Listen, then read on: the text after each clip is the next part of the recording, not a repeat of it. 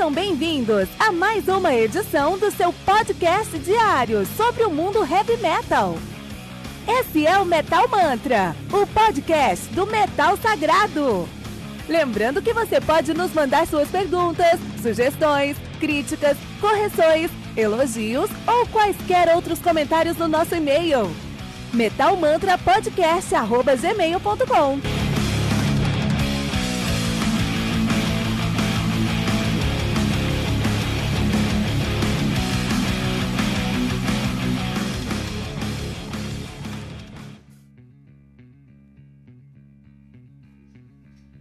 Saudações, metaleiros! Sejam bem-vindos ao Metal Mantra, o podcast onde o metal é sagrado. O meu nome é Kito Fernandes e você está ouvindo Metal Mantra, o seu podcast diário com as maiores notícias, resenhas e lançamentos do mundo heavy metal. Todos os dias às 6 horas da manhã, então segura a mão aí que nós já voltamos com as notícias de hoje.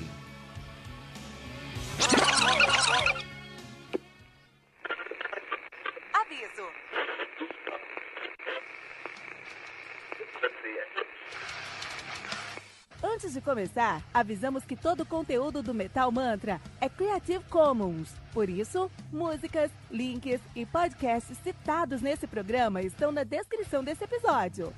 E caso você ouça algum barulho estranho durante esse episódio, não se assuste. Isso acontece porque eu estou gravando esse programa na rua. Só mais uma mágica que o Encore FM fez acontecer.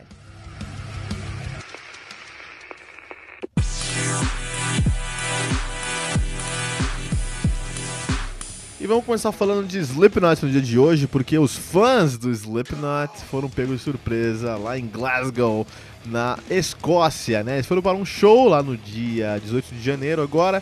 Eles foram tinha um show marcado, eles foram para esse show e nesse show estava proibido o uso de qualquer coisa que tivesse espinho, espinhos, correntes e similares. Até a corrente da, da, da, carteira, cara, foi banida, foi proibida, cara. a galera ficou louca, a galera falou assim: olha, nunca, nunca tive problema com esses, esses tipos de vestimenta. É incrível, tenho que admitir que eu ri muito quando eu vi essa piada. Quem falou isso foi o Donald McLeod, né? Que é um promotor do show. Então, próprio um dos caras que estavam na promoção do show não gostou da ideia, não gostou da, do esquema. Mas o que acontece é que a produção em geral, o, a produção do, do, do, local, da Cat, the Cat House, o local, o local do show, é, diz que não, não era isso, que diz que tinha que ter mesmo esse, esse banimento, que eles já fizeram isso em outros shows, por exemplo, o show do Nine Inch Nails, e não teve nenhum problema com a audiência, que foi a melhor coisa que eles, que eles fizeram, né? Um, e é interessante que o, o, o, o, Slipknot passou por um problema semelhante lá em novembro. Né? Em novembro eles tiveram que cancelar um show no primeiro dia do Not Fest, lá no, do, do, na verdade, Not Fest Mix Force Fest, que foi lá na cidade, de, cidade do México, né? Porque por conta de, de problemas com a segurança, né? Uma barricada ali, uma, uma grade caiu durante o show do Behemoth e eles não conseguiram consertar a tempo e eles tiveram que cancelar o show. Então essa questão de segurança estava pegando muito o Slipknot. Parece que foi o Slipknot que pediu isso para casa, mas um dos promotores falou que não, ficou esse, esse ping-pong indo para um lado para o outro. No final do dia, o show aconteceu sem esses adereços, cara. Imagina se no show você tem que ir de gravata, terno e gravata, né? Tem que ir terno e gravata. É a gourmetização dos shows de heavy metal, né? E também vamos falar agora de Volbeat, o Casper Boyle Larsen do Volbeat. Ele disse que as influências da música do rock clássico no novo álbum do Volbeat não foi de propósito. Ele falou outras coisas também, né? Uh, ele deu uma entrevista para o Blabbermouth e no Blabbermouth falou assim: Ah, quer saber? É, como é que foi a reação com o seu último álbum de estúdio, Rewind, Replay, Rebound, que tem review aqui no Metal Mantra, dá uma olhada lá. Então ele falou, ó, a gente lançou um, um, single chamado Last Day Under the Sun e funcionou muito bem, especialmente aqui no, lá nos Estados Unidos, né? E hum, em todos os lugares que a gente tocou ao vivo, a gente teve uma resposta muito boa do público. As pessoas estavam cantando com a gente, né? Isso é alguma coisa. Cantava algumas músicas que a gente não tinha tocado ao vivo, eles tinham visto isso do álbum e a gente nunca tinha passado por isso antes, né? Até porque a gente lançou partes dessas músicas, desse álbum, partes, alguns singles, seis meses antes do lançamento do álbum e todo mundo já cantava. Então a gente não esperava isso, né? E explorando um pouquinho a sonoridade, a Blabbermouth perguntou para eles a influência do rock clássico no som lá do Rewind, Replay Rebound. Ele falou: olha, a gente não planejou nada disso quando a gente estava escrevendo, aconteceu devagarzinho, né? O Michael Poulsen, que é o guitarrista da banda, é, ele apareceu alguns riffs e depois eles, eles, eles conseguiram criar um refrão, depois um verso, alguma coisa. Vocês foram junto pegando esses pedacinhos, arranjando nos, a, fazendo os arranjos durante os ensaios. Tentamos alguns tempos diferentes, tentamos várias coisas e no final a gente percebeu que tinha sim uma, uma, uma, uma influência bem grande do classic rock, mas não foi nada planejado. Aconteceu, né? É, e pegou eles muito de surpresa também. Isso é interessante, interessante porque o Volbeat é uma banda que está num momento muito bom da carreira deles. Eles estão com um álbum que, que, eles lançaram agora no passado, que é o Rewind, Replay, Rebound, está sendo aclamado como o melhor álbum da carreira dos caras, mas é, é uma sonoridade bem diferente do que o Volbeat faz de verdade e muito mais próximo em alguns momentos de um classic rock. Então é interessante essa uh, que isso não foi planejado, isso aconteceu, né, na sonoridade do, deles, né? E o Ozzy, cara, o Ozzy abriu, soltou o verbo, abriu a boca e falou que o ano passado foi o inferno para ele. Sendo ele o príncipe das trevas, deve ter sido um ano muito bom, né? Piada infame. O que acontece é que o Ozzy, ele fez a sua primeira aparição pública depois que ele anunciou que uh, uh, o, o diagnóstico de doença de Parkinson. Ele tá com doença de Parkinson agora, ele, ele, ele, publicou isso, né? Ele falou no Grammy agora, no dia 26 de janeiro. Segunda passada, domingo passado agora. Ele falou, ó o último ano foi muito pesado para mim, foi um inferno para mim. Eu tive uma cirurgia no, no pescoço, eu falei pro mundo que eu, que eu tô sofrendo de Parkinson. Uh, e ainda teve o Rock and Roll of Fame, né? Foi, foi um, um ano de Rock and Roll of Fame pra mim, assim, né? Ele que tá com 71 anos, cara. 71 anos de muito rock and roll, muito heavy metal. É, se eu tiver bem o suficiente, eu vou continuar trabalhando para terminar a turnê. Mas eu tô tendo é, é, terapia física todos os dias, 5 dias por semana. Eu tô tentando, tô fazendo o meu melhor mas uma cirurgia no pescoço não é fácil. Isso a gente entende, cara. Então, Ozzy, eu tenho diversos problemas com Ozzy. Musicalmente, quase. Bom, desafio um pouco, mas tudo bem.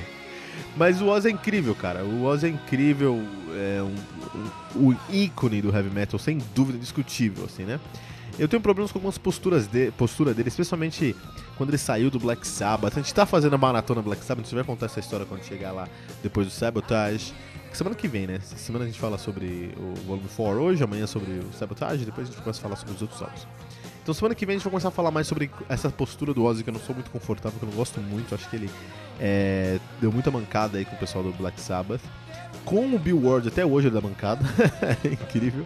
Mas muito disso com essa esposa dele, da Sharon. A Sharon é uma vacilona, né?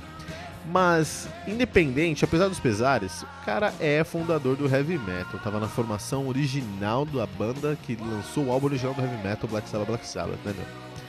Discutível, cara. O cara é incrível, o cara é fenomenal enquanto artista, vive uma vida de sucesso, né? E ninguém chega quando ele chegou sem nenhuma competência, muito pelo contrário, tem muita competência aí. E ele tá com 71 anos, cara. A idade chega, meu. A idade chega. E, pô, cirurgia no pescoço é agressiva, é hardcore, meu. E, e, e ele ainda veio e, e, deixou tudo isso público, né? Que eu acho que é um ponto até mais complicado aí. Porque, é, por exemplo, ó, eu, eu tenho aqui o Metal Mantra, a gente tem ali o, o, Metal, o arroba Metal Mantra Pod, segue a gente no Instagram, arroba Metal Mantra Pod, todas as redes sociais. E a gente tem ali um, um pequeno grupo de seguidores, é legal, a gente tem 5 mil seguidores, 6 mil seguidores agora. E é legal, pra gente é demais, cara. Pra gente é demais. Mas quem somos nós perto de um Ozzy, né? Somos absolutamente ninguém. Somos o, o, o cocô da, da mosca pisada do cachorro, né? Tem um negócio assim, whatever. De qualquer maneira, não é ninguém perante o Ozzy, por, o Ozzy, por exemplo, né? E uma vez eu fui, fui fazer um post assim no Instagram e postei lá o um negócio lá. E eu fiz no ônibus, quando tava digitando, assim, então teve uns dois ou três erros de, de, de português. Veio um pessoal no meu, no meu direct, cara, acabar comigo. Falou um monte. Nossa, essa página aqui já foi melhor. Nossa, que merda. Eu sigo aqui pra ver notícia e tem uns erros básicos desse. Tem que parar de pedir pro estagiário escrever. Pra... Você falou um monte. E eu entendo. Beleza, não, tudo bem. Fui lá corrigir. 30 segundos corrigindo, não tem problema, né? Agora, se eu passo por isso, com sendo sendo um, um, tendo um podcast de heavy metal no Brasil, imagina o Ozzy o quanto que ele não sofre sendo exposto dessa maneira, cara. É muito pesado, é muito agressivo, é muito hardcore, cara. Quando ele veio e falou que tem Parkinson, eu só imagino a resposta que ele recebeu. Como deve ser o telefone celular de um cara desse, meu. A gente não tem noção aqui. A gente desse lado do mundo aqui, desse lado aqui da realidade, a gente não tem noção como é que é isso, cara. É, é agressivo, né? Muito interessante, agora vamos falar de Tool, também do Grammy, Grammy que aconteceu agora no dia 26 de janeiro, né? O Tool ganhou a melhor música, melhor Best Metal Performance. Nessa ideia de, de, de, de é, traduzir isso, né? Porque é me, melhor performance de metal, talvez, melhor, melhor música de metal, melhor momento do metal aí, né? Os caras ganharam com a música uh, Seven Pest, ou Tempest com Seven no lugar de 7, né? Uh, muito legal, isso é muito bom. E o Danny, Ke o Danny Carey, o, o baterista, e o Justin Chancellor subiram lá para aceitar o prêmio, né? E o Danny disse, cara, é, isso meio que renova minha fé na humanidade, que tem um, um, um uh, que tem muita tem muita atenção que as pessoas estão deixando de lado. Renova minha fé na, na, na, humanidade que as pessoas ainda podem prestar atenção em músicas de 12 minutos, cara. O Justin, uh, Justin Chancellor, o baixista, ele falou que é, eu gostaria de agradecer ao, a, a, todos os deuses, porque eu não acho que é um, um, um tempo, um momento muito legal para deixar nenhum deles nervoso. Né? muito legal. De qualquer maneira, parabéns. Indiscutível que o. Uh, uh, Discutível aí que o, que o Tool fez um dos, um dos melhores álbuns do ano passado, com certeza. E o Tool é uma banda com calibre muito bom. O, o Fernando uh, Piva deve ter ficado felizão, assim, né? De, de, ter visto que o Tool, Fernando Piva aqui, aqui do Metal Mantra também, deve ter ficado muito feliz de saber que o Tool ganhou esse, esse prêmio, porque eles mereceram mesmo, isso é indiscutível, né? Agora eu tenho, eu tenho críticas, tenho críticas aqui no Metal Mantra, porque vamos, vamos ver quem tava competindo com os caras. Ah, então foi o Tool, né? Com, com Tempest, Killswitch Engage com Leash, I Prevail com Bow Down, Death Angel com Humanicide, Humanicide, Humanicide, Humanicide Mass, Astrolus, The Great Octopus com o Tonayomi. Esses cinco álbuns são muito bons, eu concordo. Mas nenhum desses cinco álbuns é um dos melhores álbuns do ano. Quer dizer, Tu talvez. E acho que eles ganharam aí de, de, de propósito mesmo. Mas nenhum desses álbuns aí é, é, é o melhor álbum, é, tirando o Tool. Está na competição de melhor álbum do ano. Nenhum desses álbuns está na, na, na, luta aí pelo melhor álbum do ano de 2019, cara. É, a saber, assim, pela crítica especializada do heavy metal no mundial aí, que a galera fala que foram os melhores álbuns de 2020, olha isso aqui, ó. Vamos pegar aqui 2019, né? Vou pegar só o top 5, vou pegar só o top 5 aí, beleza? filtrar para 2020, porque a galera aqui tá. Aqui, 2020. 2019, né? 2019. Também que estamos em 12 minutos, a gente pode ficar escutando aqui enquanto eu tô buscando. 2019, os melhores álbuns. Buscando aqui ainda, pessoal. Calma, calma, calma, calma, calma. Achei. 2019, tá bem aqui, ó. Então, aqui é o tudo ao vivo, né? Então, vou falar só, vamos falar só os cinco primeiros álbuns, são os cinco melhores álbuns, tá? O melhor álbum de 2019, quinto álbum, vai, começar de 5 pra baixo, pra dar uma. Uma. Uma. Um suspense. E todos esses álbuns têm aqui, eu dou uma olhada aqui até o número 20, todos os 20 álbuns, os melhores álbuns de 2020 estão no Metal Mantra. Vai lá ouvir nossos reviews. Então o que acontece, ó? Uh, quinto álbum, Insomnium, Insomnium, Heart Like a Grave.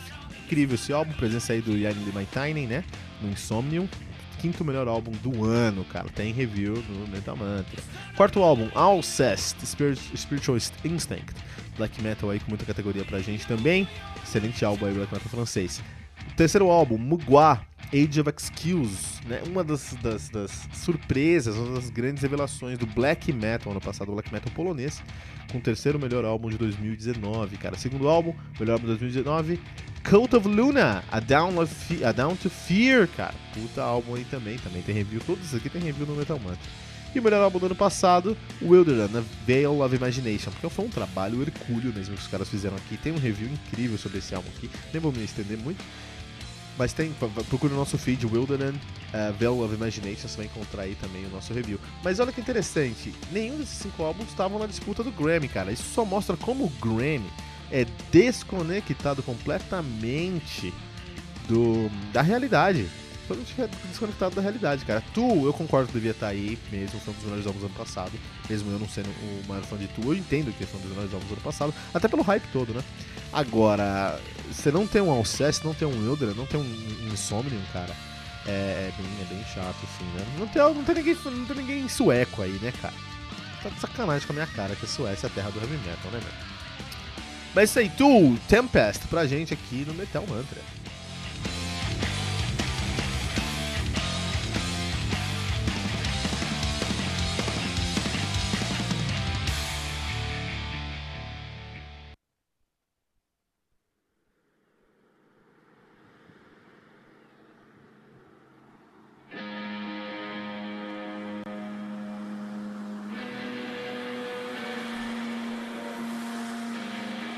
Cassad com London Orbital, álbum lançado no dia 10 de janeiro de 2020 pela Hypnotic Dirge Records. O álbum conta com 5 músicas, totalizando 38 minutos de play. O Cassad, que é uma banda de black metal londrina, os caras são de Londres, na Inglaterra, estão nativa desde 2014, tem dois álbuns lançados, tem o Faces Turns Away de 2017 e o London Orbital de 2020. A banda não tem nenhuma informação sobre os membros, eles fazem de propósito, mundo anônimo, gente não sabe quem toca nessa, nessa banda. Mas é muito bom, assim, porque a gente tem que conhecer o som dos caras pelo som dos caras, não por nenhum outro fator. Isso é legal, por um lado, né? Então, Cassad é uma banda muito, muito enigmática aí da Inglaterra, né? Uh, e os caras fazem black metal, que deixa tudo ainda mais enigmático. Mas é. eu, gosto eu gosto da ideia que eles uh, olham para dentro do, da sonoridade deles e eles trazem elementos que eu diria de longe que são londrinos, cara. Eu consigo, consigo sentir uma produção londrina quando pensa aí em, em, em Cassad, né? Uh, eu vejo muito isso pelo baixo, vejo muito isso pelo baixo, né? Porque o baixo tem uma timbragem gorda, assim, uma timbragem que me lembra muito aí a, a, a essa sonoridade do, do rock inglês, ou rock, ou, ou é, do rock inglês mesmo, assim, do, do, British rock que a gente chama, né? Por exemplo, é, você que gosta de Muse, você vai gostar de Castle, porque é o, se o Muse pulasse algumas, algumas fronteiras e fosse tocar black metal, a gente teria um Castle. Então a gente tem elementos de black metal aqui, que são elementos é, é, o vocal, por exemplo, é um, é um, elemento muito próprio de black metal, então ele tem aquele vocal estridente, aquele, aquele vocal cortado, aquele vocal rasgado, bem agudo, com linhas mais simples, é, denotando aí um sofrimento e uma dor, até com essa cara mesmo aí, né? A gente tem umas guitarras que fogem do elemento do black metal, cara. As guitarras aqui, elas, elas fazem trabalhos de post metal, que é criar ali uma atmosfera sonora, uma, uma paisagem sonora com camadas de sobreposição de gravações. Os caras fazem essa pegada aqui com as guitarras. O baixo é uma liga que junta tudo isso, porque é um baixo que é de black metal, mas ele pega ele pega é, colcheia, ele não vai pra semicolcheia, ele é um baixo mais lento, né? Que te dá uma cadência aí que a gente precisa no black metal. E a bateria também tem um, eh, um elemento do black metal aí, trazendo blast beats à torta e direita. Então, por um lado, a gente tem um black metal com a bateria e com o vocal, do outro lado, a gente tem um post metal com as guitarras. E o baixo que faz uma intersecção sobre tudo isso.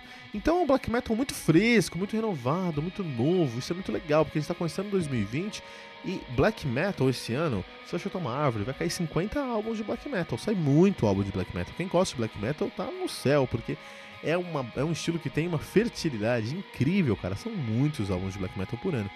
Mas isso gera um problema, que é uma massa de black metal que a gente não define direito, que a gente escuta aí a gente não, não entende direito, né?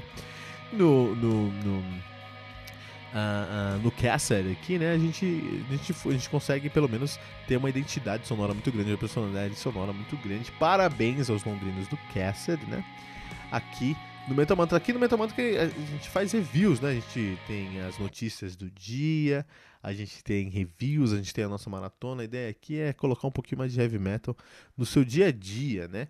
E uma dessas, e uma dessas, dessas das maneiras que a gente quer colocar uh, uh, mais heavy metal no seu dia a dia é com Wilderness, que lançou o seu novo álbum que é o Dark Waters. O Wilderness também lançou no dia 10 de janeiro de maneira independente em 2020 aí o Dark Waters, né? Um álbum que conta com seis músicas, atualizando 37 minutos de play. Muito legal de pensar nisso aí também o, tanto o Cassett quanto o Wilderness lançaram álbuns muito curtos, mas com poucas músicas, o que significa músicas mais longas, né? O uh, Wilderness é uma banda húngara de post-black metal. Os caras são de Zombathely, num estado chamado Vaz nativa desde 2017. Desde 2017 eles lançaram o Devour the Sun de 2017 e agora o Dark Waters de 2020. A banda que é formada pelo Wilder, que toca tudo nessa banda. Deve ser a Wilder, porque tem vocal feminino na banda, né? Deixa eu dar uma confirmada aqui. Ah não, cara, é o Frank Kepler. Ele toca no Realm of Volve, já tocou no Release the, Long, Release the Longships, né? Isso aí. Muito bom, muito bom. Então o que acontece? Um, mas aí a menina que tá cantando aqui não tá acreditada, meu. Tem que acreditar a menina aí. Importante. O Wilderness eles apostam num post black metal. Para você que tá acompanhando o Metal Mantra agora, agora o Metal Mantra tá nessa seara aí um pouquinho mais pesada, né? Então acontece o seguinte: é, aqui no Metal Mantra a gente faz review todos os dias, tá? A gente pega heavy metal e fala sobre heavy metal todo dia. A gente traz notícias também, a gente traz maratona, que a gente vai falar daqui a pouquinho sobre Black Sabbath. Mas a gente faz reviews aqui. Aqui é um lugar que se faz reviews. E quando a gente faz muito reviews, ano passado lançamos, nós lançamos 50 episódios, 500 episódios em um ano. É, de certa forma a gente começa a preferir algumas coisas que as outras, né? E post black metal ou post metal em geral, eu sempre fico mais feliz de, de, de, de gravar aqui. Por quê? A gente está em 2020 e o mundo mudou bastante, a sonoridade mudou bastante, a gente tem muito mais uh, acesso à, à, tecnologia, a gente consegue resolver muitos outros problemas hoje, né? E eu não fico muito confortável com a banda que fica na sua zona de conforto, entendeu? E faz o tradicional.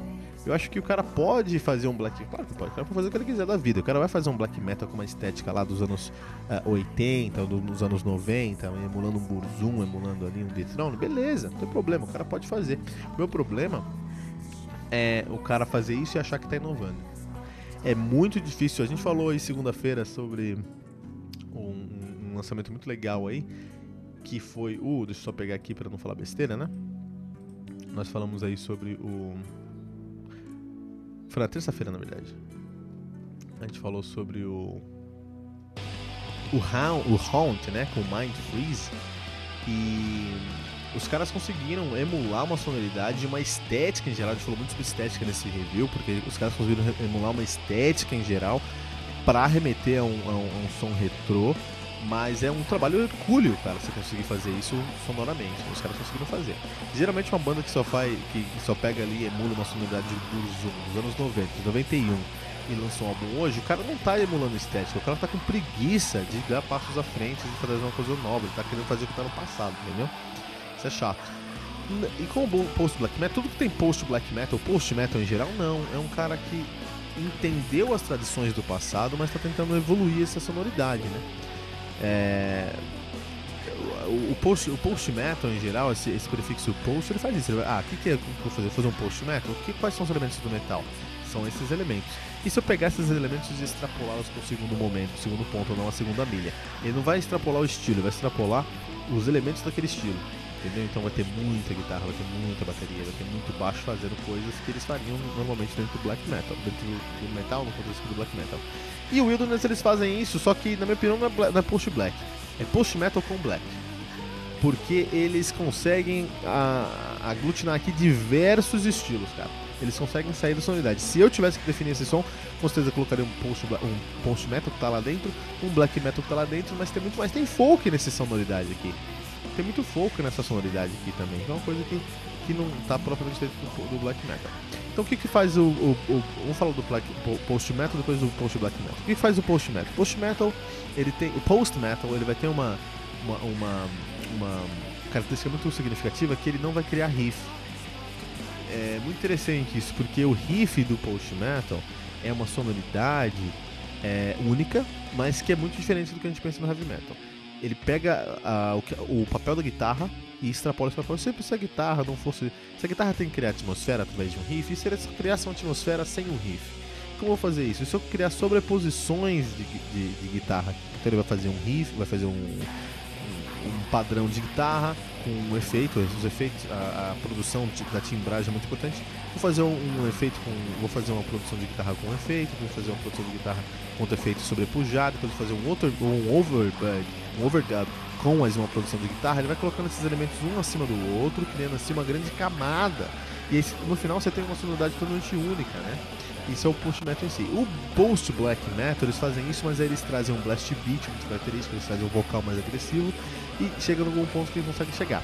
Pra mim, essa banda aqui não é post black metal, sim post metal com black metal, porque o black metal é a ode à angústia. Todos os estilos trazem aí um, um, um sentimento uh, inerente. Quando você vai escutar uh, power metal, você quer, você se sente poderoso, que é power metal. Vai escutar death metal, você se sente agressivo, matador, porque você está fazendo death metal, você é o badass, você é o Zika mesmo, né? Quando você vai escutar uh, Symphonic Metal, você sente aí um cara com monóculo sinfônico, que traz esse elemento aí. Também tem uma questão emocional, enfim. Todos, todos, todas as músicas trazem sentimento. Você tá numa balada, você escuta um sertanejo, você quer beber, porque você fala de cachaça. Você tá na, você tá na rua, começa a tocar um samba, você começa a mexer a perna, porque é um, é, um sentimento de alegria. Todos, todos, todos os, os, os, os estilos trazem um sentimento aí, né? O black metal também tem um sentimento. Ele, o black metal foi feito para trazer um sentimento de angústia, deixar o ouvinte angustiado. É, qual é o sentimento é certo qual é o sentimento errado? Todos eles são válidos, entendeu? Não tem sentimento certo e errado. Por isso o black metal consegue uma grande, um grande resultado aí, fazendo uma ode à angústia. E eu não sinto angústia escutando o Wilderness, muito pelo contrário, eu acho que é um som muito convidativo, muito tranquilo. Eu consegui ouvir esse álbum aqui na íntegra. Eu consegui escutar esse álbum do começo ao fim, que é algo que, a gente, que eu não consigo escutar um álbum de, de black metal do começo ao fim de uma vez. Eu tenho que dar uma parada. E tem muito de, de, de, de folk, não só na, na, na, música, na estrutura musical, mas também nas letras, no, no, na, na, nos conceitos. Por exemplo, a música que a gente está ouvindo aqui é Danus Tears, que é as lágrimas de Danu. Danu, até a gente saber que é aquela deusa lá da, do, do Tuata de Danã. Eu não conheço muito a história da, da a mitologia, a cosmologia do Tuata de Danã. Desculpe, me julguem, mas eu sei que eles têm muito de folk, como o Wilderness tem também aqui. Além de tudo, é húngaro, cara. Pra gente abrir a nossa mente, parar de achar que o metal tá dentro do, da, da, do eixo Rio-São Paulo, do eixo Los Angeles, Nova York, lá dos Estados Unidos. Mas, mas, mas é lei, né? Não tem muito Nova York, não. Mas tem que parar de pensar isso. Heavy metal tá no mundo aí, entendeu? Hungria aí, ó. Tem um post black metal com muita categoria. Wilderness é o melhor álbum do ano? Eu acho que não é não, cara. Mas é um álbum muito digno. E a capa desse álbum, eu vou falar pra você que capa bonita, cara. É uma caveira, caveira mexicana, só que ela não tem carne assim no rosto, entendeu? De uma cabeça de medusa. É uma medusa meio. meio. meio. meio. Qual é o nome? É. É caveira mexicana muito legal, vale muito a pena ir. Vamos escutar Wilderness, Dead Tears pra gente.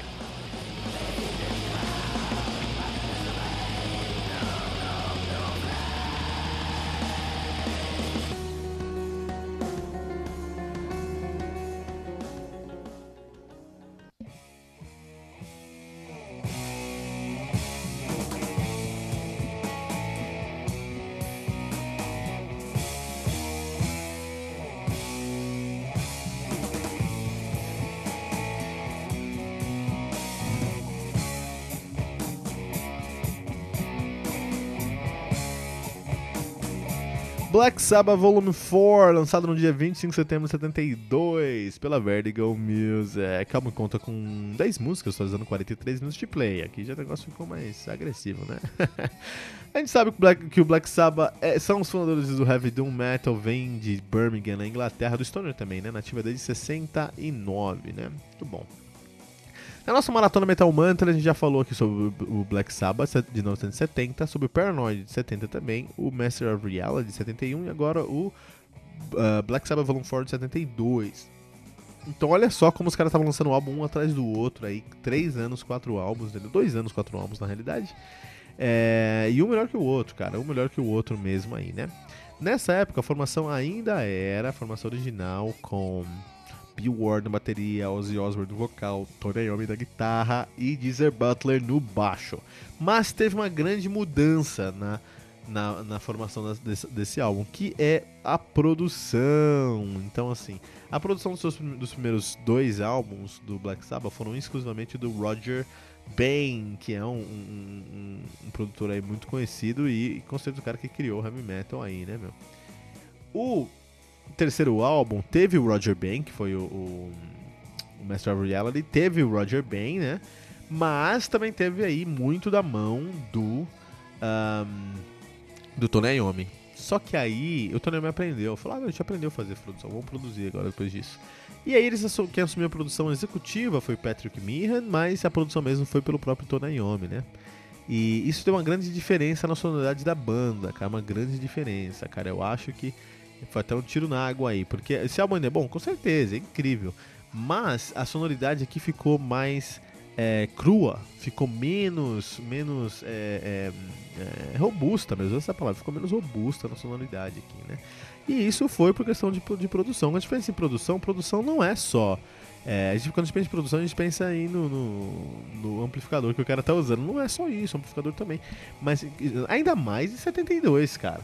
72, você queria uma sonoridade, você tinha que buscar um amplificador certo, com cabo certo, com pedal certo, equalizar isso certo, gravar no estúdio certo, com o microfone na distância certa para encontrar a sonoridade. Hoje em dia a gente faz tudo online, baixa um patch. Hoje a gente baixa um patch, já tem. Ah, quero ter um som que nem. Quero ter uma, um, timbre, logicamente, não.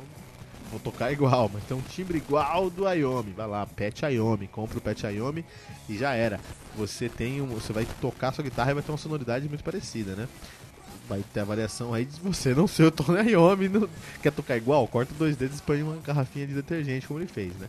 Mas é, é, essa, essa pegada aí de, de, de, timbragem, cara, é muito única lá de 72 e não era algo que você conseguia assim facilmente. Você tinha que estudar muito tempo para encontrar aquela sonoridade. Deep Purple, assim, o Blackmore é muito é famosíssimo por ter adaptado o, o, amplificador dele. Eu nem sei que marca o amplificador dele, mas ele adaptou ele mesmo o amplificador para conseguir a sonoridade. Era só a guitarra ia direta no amplificador, era só aquilo e é o que tinha e já era, entendeu?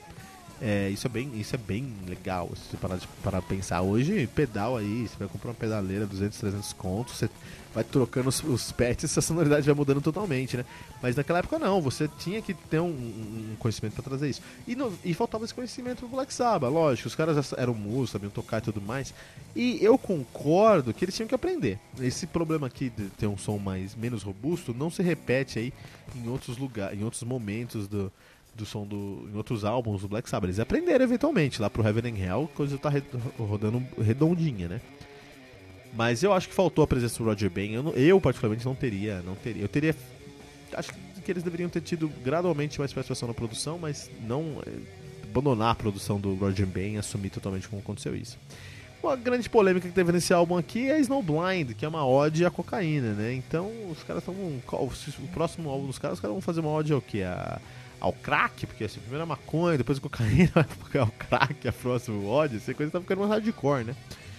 É, e eles queriam colocar o nome do álbum de Snowblind e a gravadora falou: Você é louco? Você tá, tá chapado agora pra você pensar em colocar Snowblind agora, né? E o, e o, e o Oz aqui já tava, o já tava com aquelas fitas ocultistas deles aqui, né?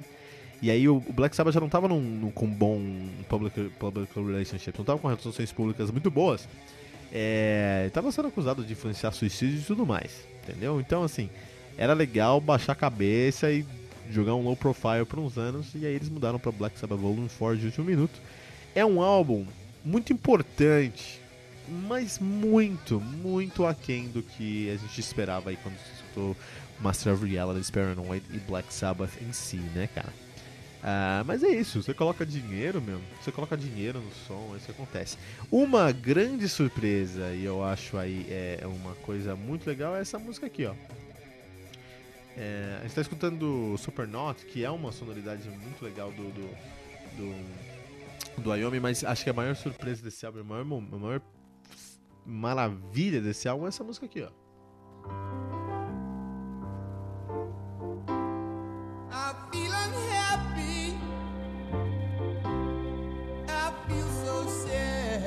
A maior balada dessa primeira fase do Black Sabbath é essa aqui, é Changes, né? O Wyoming sentando no piano e fala, Ozzy, canta aí, vai. Vamos ver se você sabe cantar aí, né? E Changes é, é hino, cara. Eu amo essa música mesmo assim. Então, assim, é, o Black Sabbath ele não perdeu valor, porque a gente tá pensando sobre. A gente tá falando aqui sobre.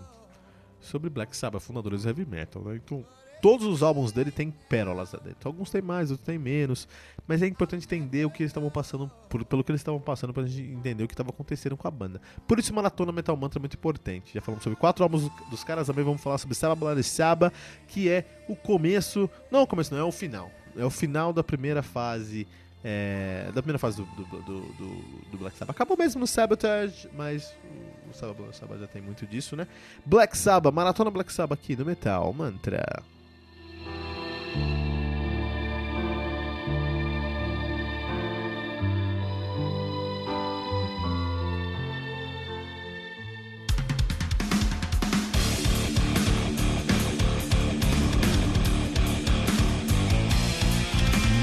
Você ouviu mais uma edição Metal Mantra, o podcast do Metal Sagrado.